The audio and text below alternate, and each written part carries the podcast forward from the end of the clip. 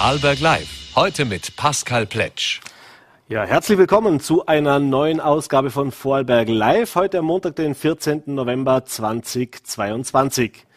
Ja, nach dem Derby ist vor der Winterpause. Aus diesem Anlass wollen wir heute einen Blick auf die beiden Bundesligisten aus Altach und Lustenau werfen und ein Resümee über die Herbstsaison ziehen. Dazu freue ich mich später in der Sendung begrüßen zu dürfen äh, Fußballexperte und VN-Kommentator Dieter Alge.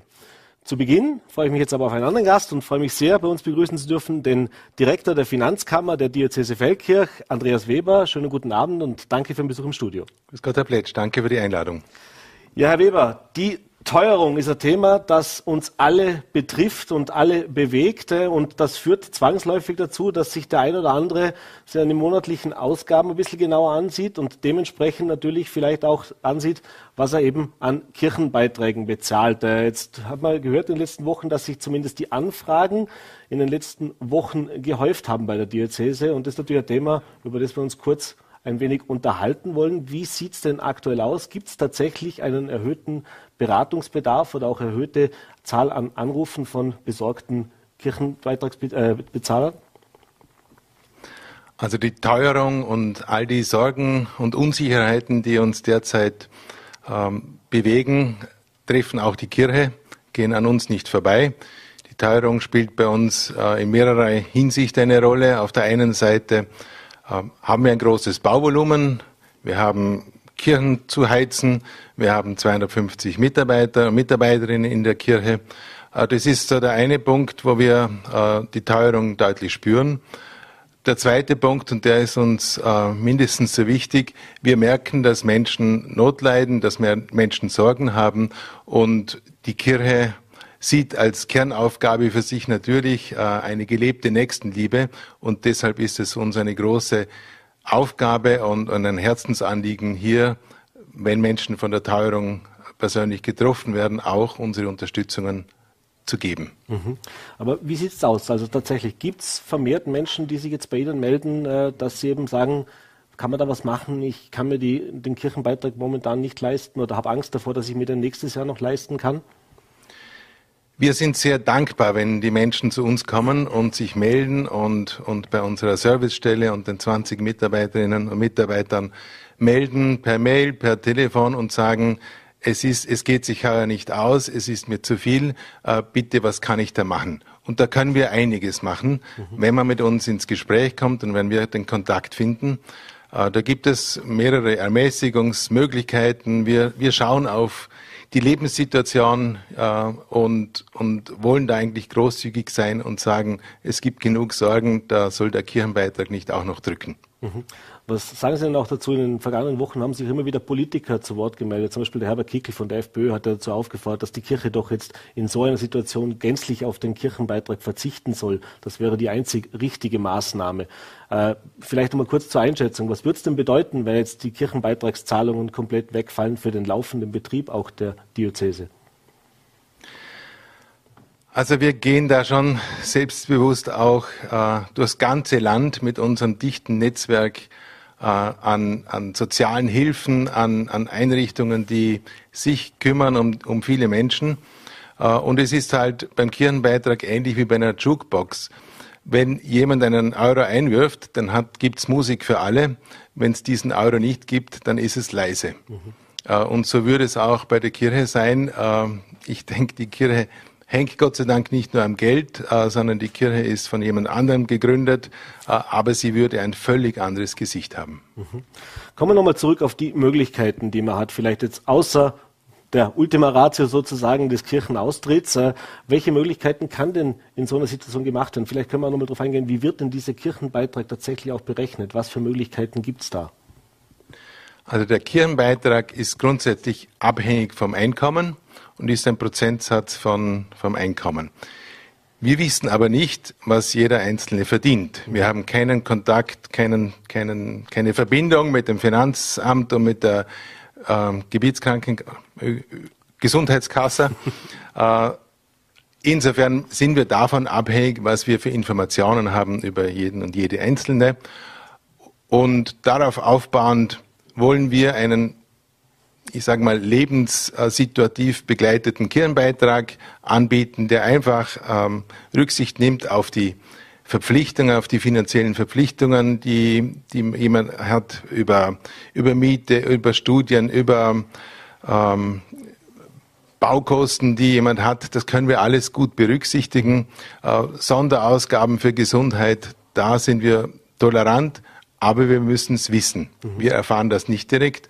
Und wenn wir das, wenn wir da Informationen bekommen, dann äh, sind unsere Mitarbeiter äh, im Grunde angewiesen, das sehr rasch einzubauen und, und zu übernehmen und so einen, einen fairen Kirchenbeitrag ähm, zu ermitteln und zu verrechnen. Mhm. Sie haben schon gesagt, Sie haben keinen Einblick auf die Gehälter. Dementsprechend gibt es ja auch die Möglichkeit, dass man einfach sozusagen geschätzt wird oder eingestuft wird bei einem gewissen Betrag. Äh, jetzt könnte es ja theoretisch sein, dass dieser Betrag niedriger aus, ausgefallen ist, als wie das, was ich de facto zahlen müsste. Stelle ich mir jetzt schwierig vor, wenn ich dann anrufe und sage, sollte ein bisschen weniger haben und diese Informationen kundtue und dann erfahre, naja, eigentlich wäre es ja viel mehr gewesen. Äh, aber es macht trotzdem Sinn, dass man sich erkundigt und gibt es diese Möglichkeiten, eben wenn man sich nachweisen kann, dass es eben eine wirtschaftlich schwierige Situation ist, dass ich trotzdem äh, ja, vielleicht weniger bezahle im kommenden Jahr. Genau. Also ich glaube, dass beim überwiegenden Anteil der Menschen der Kirchenbeitrag niedriger ist, äh, als, als es der Rechnung nach wäre. Das soll auch gut so sein, aber wenn mich äh, mein guter Freund äh, aus dem Notariat XY äh, bittet, du lieber Herr Weber, ich zahle glaub zu viel, dann, dann lade ich ihn herzlich ein, äh, zu kommen und dann berechnen wir das gemeinsam und dann zieht er sich dankbar zurück und ist froh, dass er einen angemessenen, aber nicht möglicherweise nicht ganz das zahlt, was er zahlen müsste. Mhm. Aber zusammenfassend vielleicht zum Abschluss dieses Themenblocks jetzt äh, immer anrufen bei, den, äh, bei der Diözese, sich da erkundigen. Äh, da kann man schon auch auf Verständnis treffen, wenn es da Möglichkeiten gibt, dass man da auch entgegenkommt. Sehr großes Verständnis. Wir sind froh, aus jedem Kontakt finden wir immer eine gute Lösung. Mhm. Welchen Anteil hat denn der Kirchenbeitrag auch dafür, dass eben dieses ganze Gebilde Kirche, katholische Kirche in Vorarlberg überhaupt funktionieren kann? Das heißt, wie wichtig ist das im, Gesam im Gesamtaufkommen auch? Also die Diözese Feldkirch mhm. hat ein Budget von etwa 30 Millionen Euro im Jahr und der Kirchenbeitrag macht einen Anteil von über 80 Prozent, fast 85 Prozent. Wir haben einen Kirchenbeitrag von 27 Millionen. Insofern die Antwort auf Ihre Frage, wir sind sehr stark abhängig vom Kirchenbeitrag äh, und sind aber auch dankbar und, und vertrauensvoll. Äh, Jahr für Jahr bekommen wir diesen Kirchenbeitrag ähm, angewiesen, vertrauensvoll von den Menschen und wir gehen sorgsam damit um. Mhm. Jetzt gibt es aber auch eben Menschen jedes Jahr, die der Kirche den Rücken kehren. Also sprich aus verschiedensten Gründen. Das kann eben äh, Glaubensgründe haben, kann eben auch finanzielle Gründe haben. Äh, ich nachgesehen, im letzten Jahr waren es 3500 knapp in Vorarlberg, die äh, aus der Kirche ausgetreten sind, aus der katholischen Kirche. Das war eine Steigerung von 21 Prozent gegenüber dem Vorjahr. Und wenn man sich den Trend der letzten Jahre angesehen hat, dann war das immer so ein bisschen in dieser Größenordnung. Haben Sie Sorge, dass das jetzt äh, nochmal Schwung oder nochmal zunimmt? Und gibt es da auch schon Ideen, wie man dem gegensteuern kann? Also wir werden leider Gottes im Jahr 2022 ähm, das Jahr 21 nicht erreichen. Wir werden nochmals ein bisschen drüber liegen. Äh, das tut uns natürlich sehr weh um jeden Einzelnen, nicht wegen des Kirchenbeitrags. Ich sage das ausdrücklich auch in meiner Funktion, sondern weil wir offenbar mit den Leistungen der Kirche, mit dem, was wir bewirken in Vorarlberg an sozialer Nähe, an, an Baukultur und so weiter, bei vielen Menschen doch nicht ankommen. Oft ist es ja nicht der Kirchenbeitrag. Das sind, das sind 160 Euro, vielleicht 200 Euro an denen es scheitert, weil da finden wir Lösungen, äh, wer es nicht zahlen kann. Äh, oft ist es halt so, dass dieses dann dass das Quäntchen ist, ähm, dass das fast zum Überlaufen bringt. Also der Anlass, dass man sagt, ich bin so weit weg von der Kirche, mir sagt das nichts mehr. Äh, jetzt wende ich mich davon ab. Es soll nicht ums Geld sein, äh, gehen. Ähm, da finden wir Lösungen, aber leider Gottes kommen halt nicht alle und, mhm. und suchen eine Lösung, sondern äh, wenden sich dann still ab. Ja. Jetzt äh, betrifft natürlich die Teuerung auch die Kirche, Sie haben es vorher schon erwähnt, das ist natürlich auch, was die Kosten anbelangt, mhm. die Kosten des laufenden Betriebes. Dementsprechend natürlich muss man auch auf die Einnahmen schauen, aber wie sehr äh, betrifft die Diözese Vorberg, äh, die, die, die Diözese Feck, Entschuldigung, äh, eben diese aktuelle Teuerung, Stichwort Heizen. Stellen wir vor, gerade in den vielen Gotteshäusern, aber natürlich auch in den Büros, äh, ist das ein Kostenfaktor, der ja, dem Kämmerer wahrscheinlich die ein oder andere Sorgenfalte auf die Stirn treibt. Definitiv, ja. Es ist, es ist tatsächlich so, wir haben in Vorarlberg zusammen mit den, mit den 130 Pfarren ein Bauvolumen von etwa 8 Millionen Euro. Und da spüren wir ganz, ganz stark die Teuerung, die sich im, im Bauen abspielt. Das geht an uns nicht vorbei. Äh, wir haben 250 Mitarbeiter, äh, die wir entlohnen. Äh, da werden wir sehen, wir sind da immer ähm, parallel mit dem Land, äh, was die Steigerung fürs kommende Jahr betrifft, aber das wird sich nicht mit, mit ein, zwei, drei Prozent abspielen. Äh, und ja, wie Sie sagen, wir wollen die Kirchen nicht überheizen, aber doch ähm, nicht mit dicken Mänteln da sitzen müssen, auch wenn das vielleicht ganz gut tut. Überall sind wir kreativ dran. Die Pfarren äh, haben gerade eine Broschüre bekommen mit vielen Tipps, äh, wo können wir Energie sparen, wie können wir das machen. Und, und so gehen wir trotzdem zuversichtlich ins nächste Jahr und sehen, äh, was sich da abspielen wird hat sich damals mhm. gerade Bauvolumina angesprochen. Hat sich jetzt da auch in diesem Zusammenhang vielleicht das ein oder andere noch eine andere Diskussion ergeben, sprich Stichwort Nachrüstungen, Stichwort Erneuerungen von Heizungsanlagen, Nachhaltigkeit eben auch, mhm.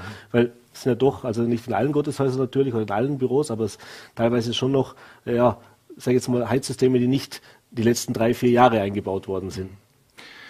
Also wir haben schon vor der Energiekrise ähm, letztes Jahr äh, im Dezember einen Fonds beschlossen dotiert mit 300.000 Euro. Das ist ganz großzügig in Vorarlberg, um die Pfarren zu animieren, möglichst viele Heizungen rasch umzustellen und, und auf, auf neue Technologien umzustellen.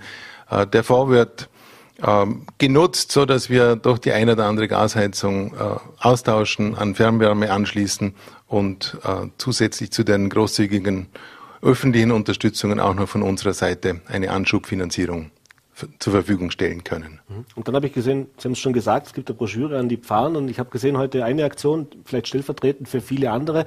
Äh, die Pfarre Maria Hilf, äh, da hat der Pfarrer jetzt schon aufgerufen, Anfang Dezember im Rahmen der Opferstockabgabe, die da gemacht wird während des Gottesdienstes, dass man eben dort speziell für die Heizkosten äh, Spende eingeben kann. Äh, er spricht davon, dass sie mit rund 5.500 Euro für diesen Winter rechnen, was die Heizkosten anbelangt.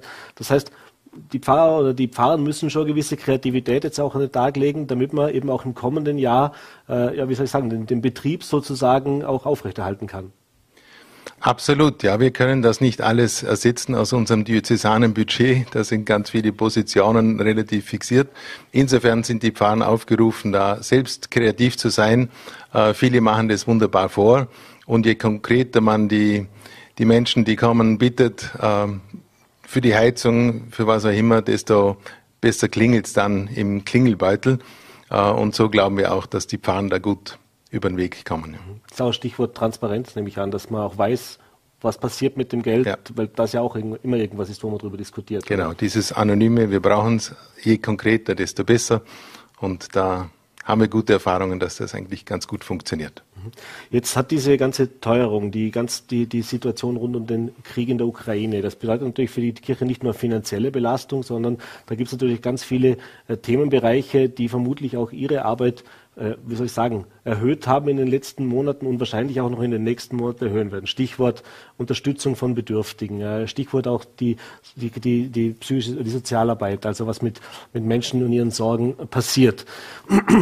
Äh, merken Sie hier schon, also ich habe es gehört von zum Beispiel Tischlein Deck dich, äh, dass die sagen, die, die, die, die Anfragen haben schon massiv zugenommen in diesem Jahr. Äh, das heißt, man rechnet damit, dass das im nächsten Jahr noch weiter steigert. Haben Sie das in Ihrer in Ihrer Diözese auch schon wahrgenommen und was sind auch so Maßnahmen oder Überlegungen jetzt für, die, für das kommende Jahr, damit man hierfür gewappnet ist? Mhm. Also wir spüren das ja seit, äh, seit der Corona-Krise, äh, dass die Kirche hier starke Anlaufstelle ist, auch für die Sorgen und Nöte der Menschen. Da kommt jetzt noch die Inflation dazu.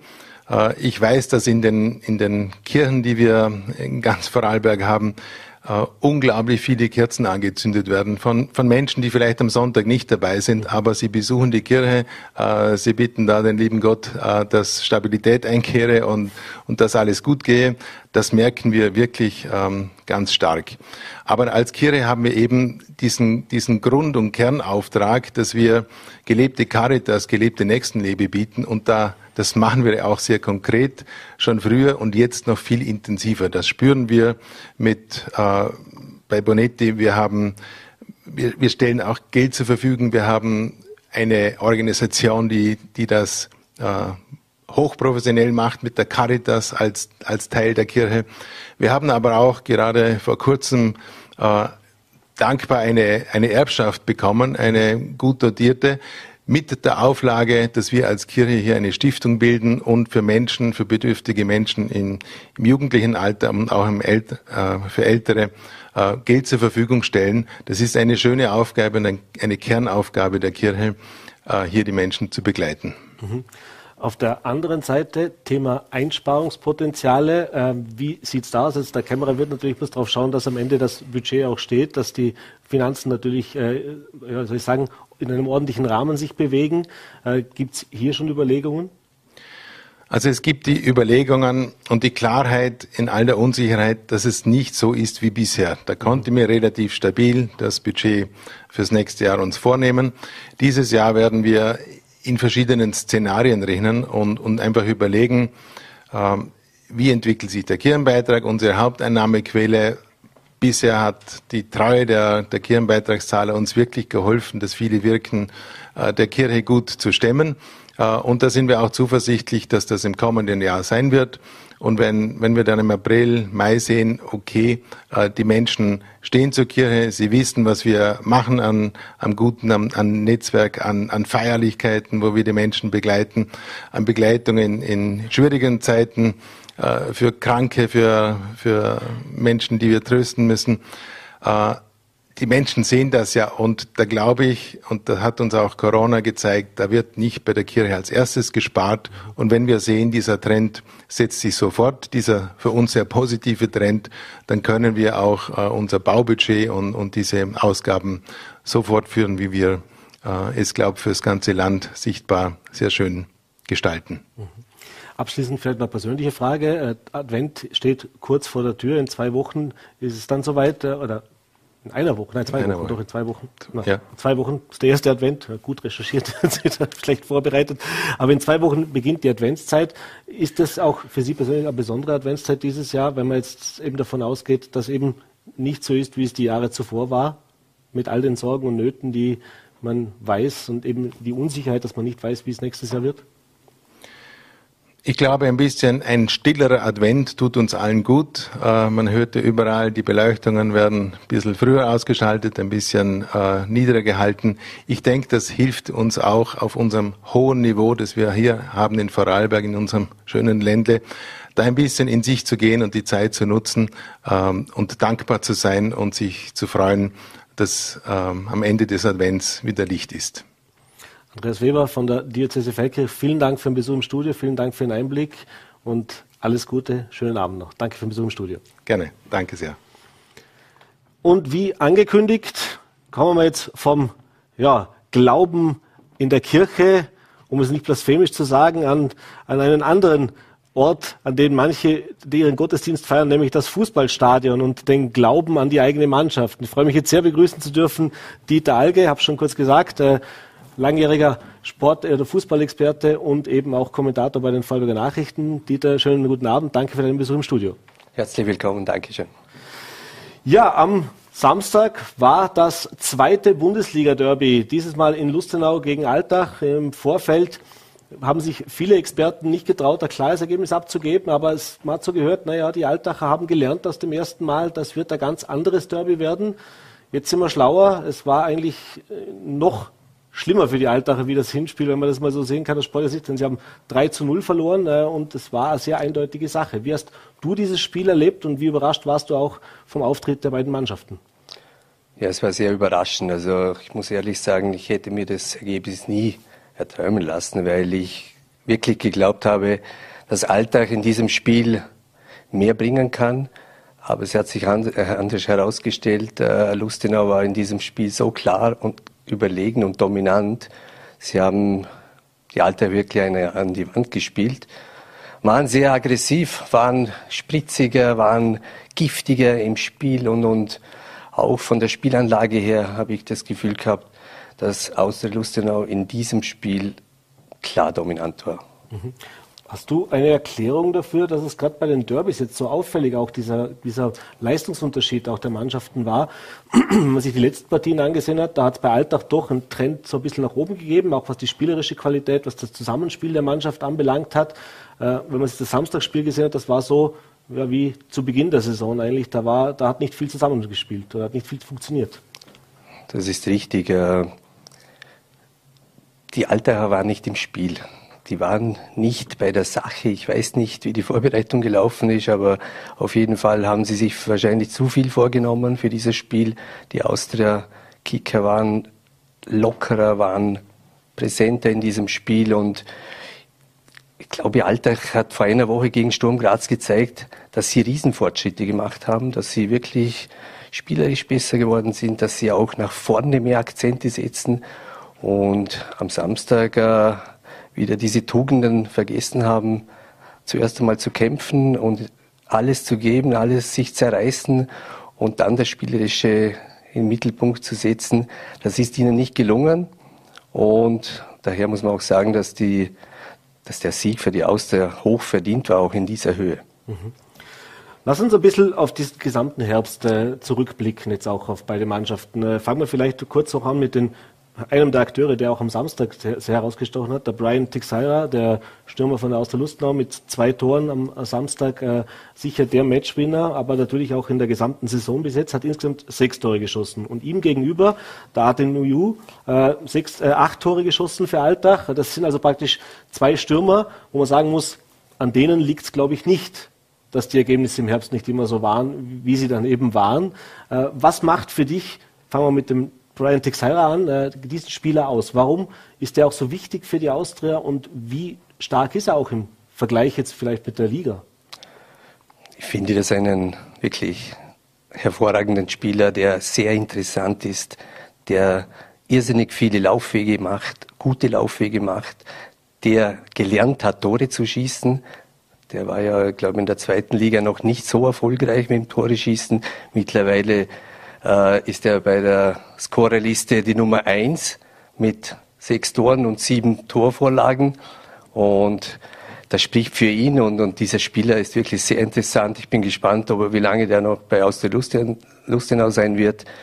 Und Ateniu, da müssen wir nicht reden. Das ist ein, die Lebensversicherung im Moment für die Altacher. Der schießt sehr wichtige Tore, war aber am Samstag richtig gut zugedeckt und der war richtig abgemeldet in diesem Spiel. Äh, das heißt aber, diese zwei Spieler machen schon einen großen Anteil. Natürlich ist ein Mannschaft, muss das Mannschaftsgefüge passen, es muss alles passen am Platz. Mhm. Aber würdest du schon sagen, diese zwei Spieler sind so die herausragenden Spieler auch in dieser Herbstsaison? Oder gibt es da noch den einen oder anderen, der dir aufgefallen ist? Ich finde, dass äh, am Samstag die Austria zum Beispiel im Mittelfeld mit Torben Rhein, mit Bios Grabia und Stefana Sodanovic überragend waren. Diese drei Spieler waren in diesem Spiel so gut, wirklich. Äh, da hatte das Alter Mittelfeld keine Chance eigentlich. Die waren dort in der Zentrale so richtig dominant. Sie haben bestimmt, wenn der Gegner angelaufen wurde, sie haben Druck gemacht auf den Gegner. Sie waren diese Spieler, die für mich das Spiel geleitet haben. Also es war jetzt nicht nur Teixeira, der zwei mhm. Tore erzielt hat. Bei der Austria war am Samstag wirklich das Mittelfeld hervorragend. Ich habe auch gesagt, äh, äh, es wird schwer sein für die Austria, Matthias Mark zu ersetzen. Grujic gesperrt, aber das haben sie super gelöst. Äh, Markus Mader hat mich überrascht mit der Aufstellung. Er hat äh, mit einer Dreierkette gespielt, wie der Gegner. Und sein Plan, sein Matchplan ist richtig gut aufgegangen. Und wie gesagt, äh, auch in Alltag gibt es mehrere Spieler, die interessant sind. Lukas Jäger ist ein guter Spieler im Mittelfeld.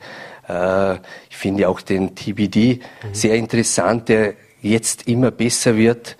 Äh, natürlich äh, sind diese zwei Spieler, Teixeira und Niu, äh, die wichtigen Spieler, die die Tore schießen, aber äh, ich denke, auch die anderen leisten ihren Beitrag dazu. Mhm. Lass uns doch mal äh, die einzelnen Vereine auch ansehen, wie jetzt dieser Herbst verlaufen ist. Der Alltag hat im Sommer knapp den Klassenerhalt im letzten Spieltag praktisch geschafft. Äh, Riesenjubel natürlich und dann auch das Versprechen, das wird sich nicht wiederholen. Äh, wir werden im Sommer was machen. Äh, es wird eine Veränderung geben. Die erste große Veränderung war natürlich die Verpflichtung von Trainer Miroslav Klose als ja, Weltmeister, als Welt, Top-Stürmer eigentlich, also der erfolgreichste Stürmer bei den Weltmeisterschaften zum Beispiel. Äh, da haben sicher viele gestaunt, dass der den Weg nach Alltag sucht. Allerdings hat man das Gefühl gehabt, äh, was die Kaderplanung anbelangt, was jetzt eben auch die, die Qualität im Kader anbelangt und dann auch was man dann gesehen hat in den ersten Spielen, äh, da war mehr oder weniger Stillstand. War das tatsächlich so oder würdest du sagen, naja, man hat da schon einiges gemacht, aber es hat eben nicht so funktioniert? Ich bin der Meinung, äh, dass man zu wenig gemacht hat und der Warnruf, eben kurz vor, vor Abstieg zu sein, der ist im Alltag nicht richtig angekommen, meiner Meinung nach, denn man hätte richtig äh, reagieren müssen, äh, man hätte den Kader auch verkleinern müssen. Sie haben ja einen sehr breiten Kader, da sind viele Spieler noch hier, die eigentlich gar nicht mehr zum Zug kommen. Das bringt auch Unruhe im Kader und in der Mannschaft. Äh, finde aber trotzdem, wie gesagt, mit TBD guter Spieler geholt, interessante Spieler und mit Trainer Miroslav Klose wirklich, glaube ich, einen Fachmann, der seine erste Station als Profitrainer hat und der, der meiner Meinung nach eine gute Arbeit leistet. Und natürlich würde in Alltag auch im zentralen Mittelfeld ein kreativer Spieler noch einiges bewegen können. Ich denke, auch in der Abwehr brauchen sie einen Chef. Und was mir am meisten auffällt, ist, dass in Alltag äh, meiner Meinung nach, meiner Meinung nach zu wenig Typen sind. Mhm. Es sind zu wenig Spieler, die das Spiel in die Hand nehmen, wenn es schwierig wird. Und da muss ich sagen, da hat außer Lustenau mit Surdanovic, Grabher, Mark Spieler, die in der Mannschaft was zu sagen haben. Die, wenn es wirklich schwierig wird, auch mal pushen. Irgendwas sagen und dann wird es gemacht. Genau, für einen anderen. Okay. Jetzt hatte der Miroslav Klose schon in der Vorbereitung immer wieder gesagt, also während der Transferperiode, da muss noch was gemacht werden. Er erwartet sich, dass da was gemacht wird. Äh, immer wieder auch die Abwehr natürlich angesprochen, gerade das defensive äh, Korsett des, des Kaders immer wieder auch gesagt, da müssen wir was tun. Das ist eben nicht passiert. Äh, was denkst du, was jetzt im Winter passieren wird, wenn wir jetzt den Blick bei Alltag schon mal in diese Winterpause hineinsetzen? Äh, damit eben im Frühjahr nicht es noch weiter nach unten geht und man am Ende der Saison tatsächlich wieder ganz hinten stehen mhm. in der Tabelle. Ja gut, ich, ich glaube, man hat ja in Alltag äh, mit, äh, mit dem neuen Sportdirektor und dem einem neuen äh, mit dem Müller einen neuen äh, Ding geholt, einen Scout, bringe es heraus, einen Scout geholt. Ähm, und ich denke, diese zwei Leute werden jetzt äh, sich bemühen, interessante Spieler zu holen. Sie werden dem Trainer seinen Wunsch erfüllen, hoffe ich. Und, und ich denke, dass sich da was tun wird, ja. Du bist ja selber auch Trainer. Wie, was, kannst du dich da in Miroslav Klose auch ein bisschen hineinversetzen? Er ist bei jeder Pressekonferenz, vor jedem Spiel, also sehr, sehr optimistisch und äh, er geht voran, er ist sehr transparent auch in dem, was er sagt. Also er findet auch klare Worte, wenn was nicht funktioniert oder eben was ihn stört. Äh, aber wenn du natürlich mit einer Mannschaft trainierst, Woche für Woche, und du merkst, da geht schon was und dann kommt das Spiel, der Spieltag und dann geht wieder gar nichts äh, wie lange macht man als Trainer das mit? Wie lange macht Miroslav Klose das noch mit? Ja, ich denke, das gehört zum Trainergeschäft. Diese Auf und Abs, äh, das muss man lernen auch als Trainer, dass, dass es nicht immer läuft. Äh, und ich finde auch seine Art und Weise, wie er mit diesen Dingen umgeht, sehr gut. Er ist sehr ruhig und, und kann mir aber auch vorstellen, dass er zu der Mannschaft etwas härter ist, auch einmal eine härtere Gangart fahren wird. Aber ich denke, also Miro Klose ist da ruhig und, und hat Erfahrung auch als Spieler genug, um solche Situationen zu meistern. Mhm. Dann kommen wir zur Austria. Für die Austria ganz im Gegensatz zu den Altacher, aber auch mit großem Jubel die letzte Saison beendet, nämlich mit dem Aufstieg in die Bundesliga. Lange Durststrecke, viele Jahre hat man es probiert. Der Markus Mader hat mit seiner Mannschaft dann geschafft, die Rückkehr in die erste Bundesliga. Und da gab es natürlich auch einen Aderlass, was den Kader anbelangt hat. Der wichtige Leistungsträger mussten abgegeben werden. Äh, und als man dann diesen ersten fertigen Kader gesehen hat, da haben viele auch gesagt, viele Experten, hu, das wird ein schwieriges Jahr. Und auch die Vereinsführung bei der Austria hat das immer wieder betont. Wir backen sehr kleine Brötchen, also wir, wir kämpfen um den Klassenerhalt. Wir wissen, dass wir einen kleinen Kader haben, dass wir einen Kader haben, der vielleicht qualitativ eben nicht in, in, im Top-Bereich mitspielt und eben viele junge Spieler auch drin hat.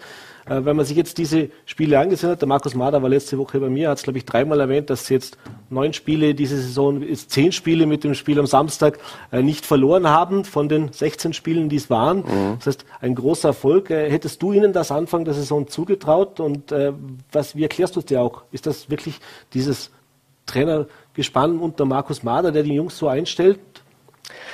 Ich glaube, dass äh, Markus Mader diese Stärke hat, dass er einen sehr guten Draht zu den Spielern hat. Das hat er in Dortmund schon bewiesen, wo er mit den Dornbirnern aufgestiegen ist aus der Regionalliga. Und äh, es ist ihm gelungen, eine Mannschaft zu finden, die an jedem Wochenende alles gibt. Und da gehört sicher, sein Anteil ist sehr hoch, weil ich glaube, dass er zwischenmenschlich einen sehr guten Draht hat zu den Spielern und die Austria aber auch richtig gut eingekauft hat, finde ich. Die, diese Spieler, wo, wo jetzt gekommen sind, die sind, sind einfach gut. Sie sind, sind, haben gute, gute Fähigkeiten, sie sind schnell und die Mannschaft ist sehr interessant. Äh, wenn man sieht zum Beispiel einen Matthias Mark, der in Alltag ausgemustert wurde, wie der jetzt wieder auflebt und da sieht man auch, dass das Vertrauen eines Trainers sehr viel ausmachen kann. Mhm. Äh, aber jetzt nochmal gefragt, eben, dieses, äh, Lustenau ist jetzt auf Platz 8 in der Tabelle, hat eigentlich nur drei Punkte Rückstand auf die, auf die Playoffs sozusagen, auf die, auf die Meisterphase, äh, obwohl das ja eigentlich Alltagsanspruch war, die jetzt auf Platz 10 zurückgerutscht sind. Was traust du denn äh, der Austria im, im, im Frühjahr jetzt noch zu? Also das heißt, äh, können die das wirklich über die Saison durchbringen? Haben die jetzt Potenzial, gerade auch nach diesem letzten Auftritt oder nach den letzten paar Auftritten, die du gesehen hast? Absolut. Äh, die haben jetzt mal zweieinhalb Monate Pause. Da können sie sich gut äh, regenerieren und, und gut erholen. Und ich traue dieser Mannschaft sehr viel zu. Und sie haben auch noch die Möglichkeit, nochmals irgendwo nachzulegen an Spielern. Sie haben die Möglichkeit bei Clermont, bei, bei ihrem Satellitenverein. Und das ist meiner Meinung nach eine sehr gute Sache. Das mit diese Kooperation, mhm. da hast du natürlich die Möglichkeit, Spieler zu bekommen, die du sonst in Österreich oder als Austria Lustenau nicht bekommen würdest. Mhm. Und bei Alltag jetzt äh, wird es im Frühjahr schon etwas kritischer. Also das Ziel der Meisterphase hat der Miroslav Klose letztes Mal eh gesagt, wir wollen uns dem Strich nähern. Also das klingt dann doch ein bisschen anders. Äh, momentan sieht es aber nicht danach aus, dass, dass das möglich ist. Wie zuversichtlich bist du, dass man es den Winter schafft, diese Mannschaft vielleicht nochmal zu äh, anders auch einzustellen, zu motivieren, dass die diese Zeit auch nutzen können, um vielleicht tatsächlich diese Tugenden, die sie zuletzt vermissen haben lassen, dann auch auf den Platz bringen können im Frühjahr? Ja, wie gesagt, äh, es ist natürlich immer, wenn du so ein Spiel wie jetzt am Samstag hast und du gehst dann in eine Pause, das tut natürlich weh. Das nimmst du lange mit und, und das müssen sie jetzt einmal gut verarbeiten. Aber ich traue der Mannschaft trotzdem zu oder dem Verein, dass sie noch einmal irgendwo am, Transfer, am Transfermarkt äh, tätig werden. Es wird natürlich nicht einfach sein, weil im Winter einfach gute Spieler nicht zu haben sind. Und, aber trotzdem denke ich, dass äh, Alltag gefestigt genug ist, um äh, in der Rückrunde zurückzukommen. Also mhm. ganz klar. Das wäre jetzt die nächste Frage, eben die Einschätzung auch der Liga im Gesamten. Also äh, was waren da für dich so auch die Überraschungen, vielleicht positiv, negativ? Meine, wir haben Red Bull Salzburg natürlich als die Macht in der österreichischen Bundesliga, aber bei den anderen Vereinen? Ich finde WSG Wattens die Überraschung, die jedes Jahr als Abstiegskandidat gehandelt wird, jetzt wieder auf Platz 4 ist. Und äh, das ist wirklich überraschend. Ich finde auch Sturm Graz in der Europa League unterwegs sehr gut, gute Mannschaft, äh, die sehr nahe an, an Salzburg dran gekommen ist. Äh, das sind für mich eigentlich die, die Top-Überraschungen. Salzburg hat auch ein tolles Programm hinter sich äh, mit Champions League und, und, und. Dass die zu favorisieren sind, das ist klar. Die werden auch meiner Meinung nach klar wieder Meister werden.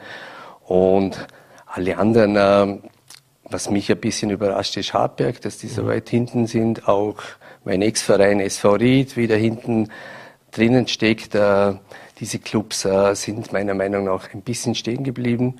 Und ich denke, dass wir da als Austria und als Alltag am Ende klar vor denen sein werden auch. Mhm. Wenn wir schon beim Fußball Vorarlberg bleiben, dann wollen wir die zweite Liga auch noch zum Abschluss kurz beleuchten. Da haben wir natürlich auch noch einen Verein mit dem FC Dornbirn.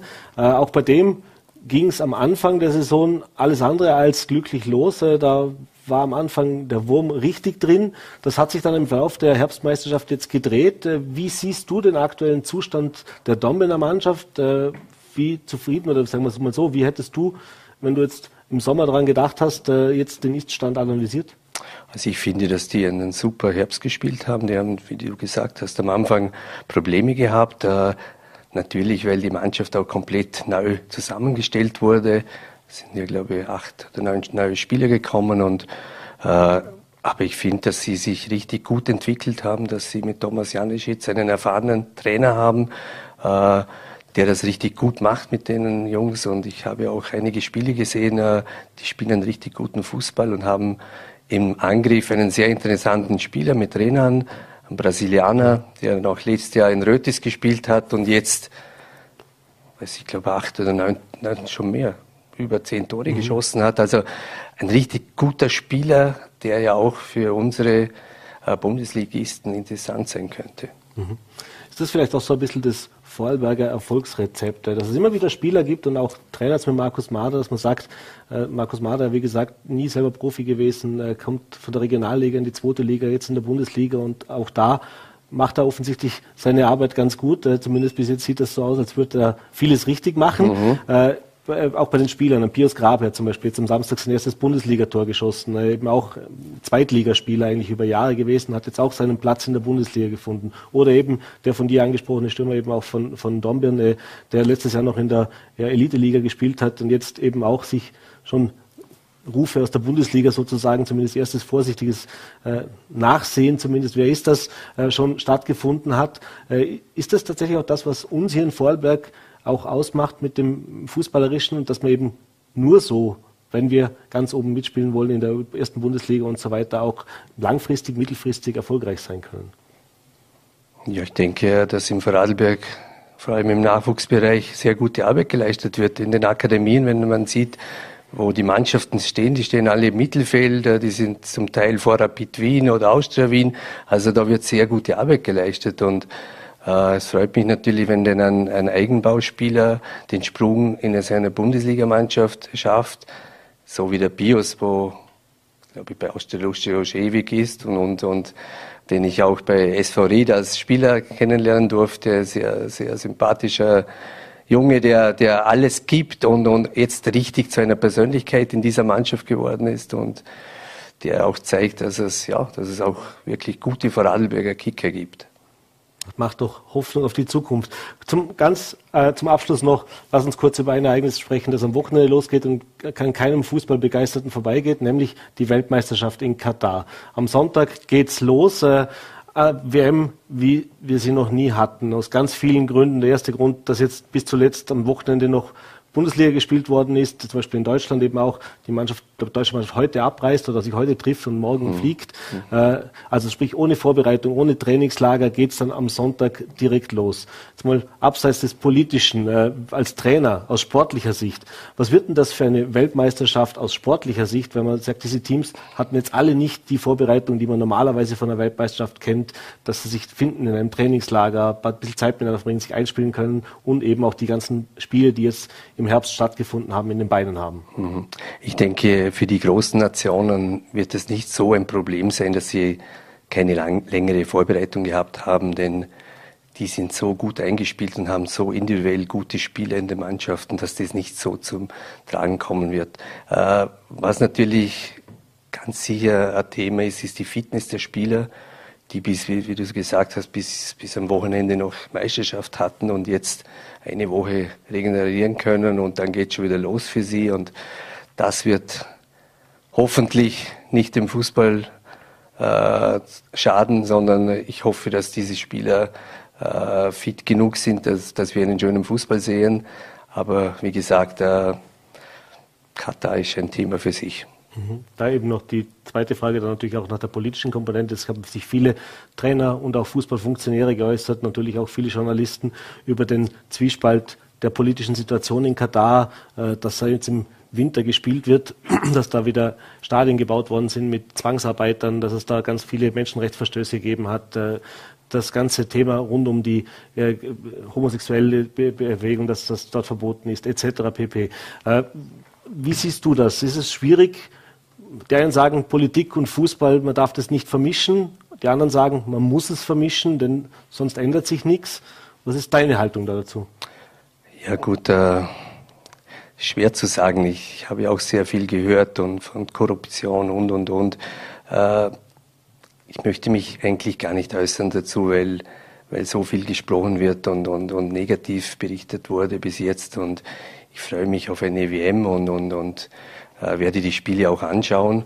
Es tut mir wirklich leid für diese ganzen Menschen, wo oder gestorben sind zum Teil und, und wirklich äh, ihr Leid beigetragen haben. Und das tut weh. Das ist schade, dass das so gekommen ist und ich bin gespannt, wie, wie, wie sich das Ganze drumherum in Katar, wie sich das abspielt und wir werden sehen, äh, wie das geht, aber ich möchte mich eigentlich auf das Sportliche fokussieren. Alles klar. Dieter vielen Dank für den Besuch bei uns im Studio. Äh, schönen Abend noch. Danke, dass du vorbeigekommen bist. Herzlichen Dank. Ja, und das war's mit unserer heutigen Ausgabe von Vorarlberg Live. Wie gehabt, wenn Sie mögen, sind wir morgen wieder für Sie da. 17 Uhr, Voller T, VNRT und Ländle TV. Bis dahin einen schönen Abend. Machen Sie es gut.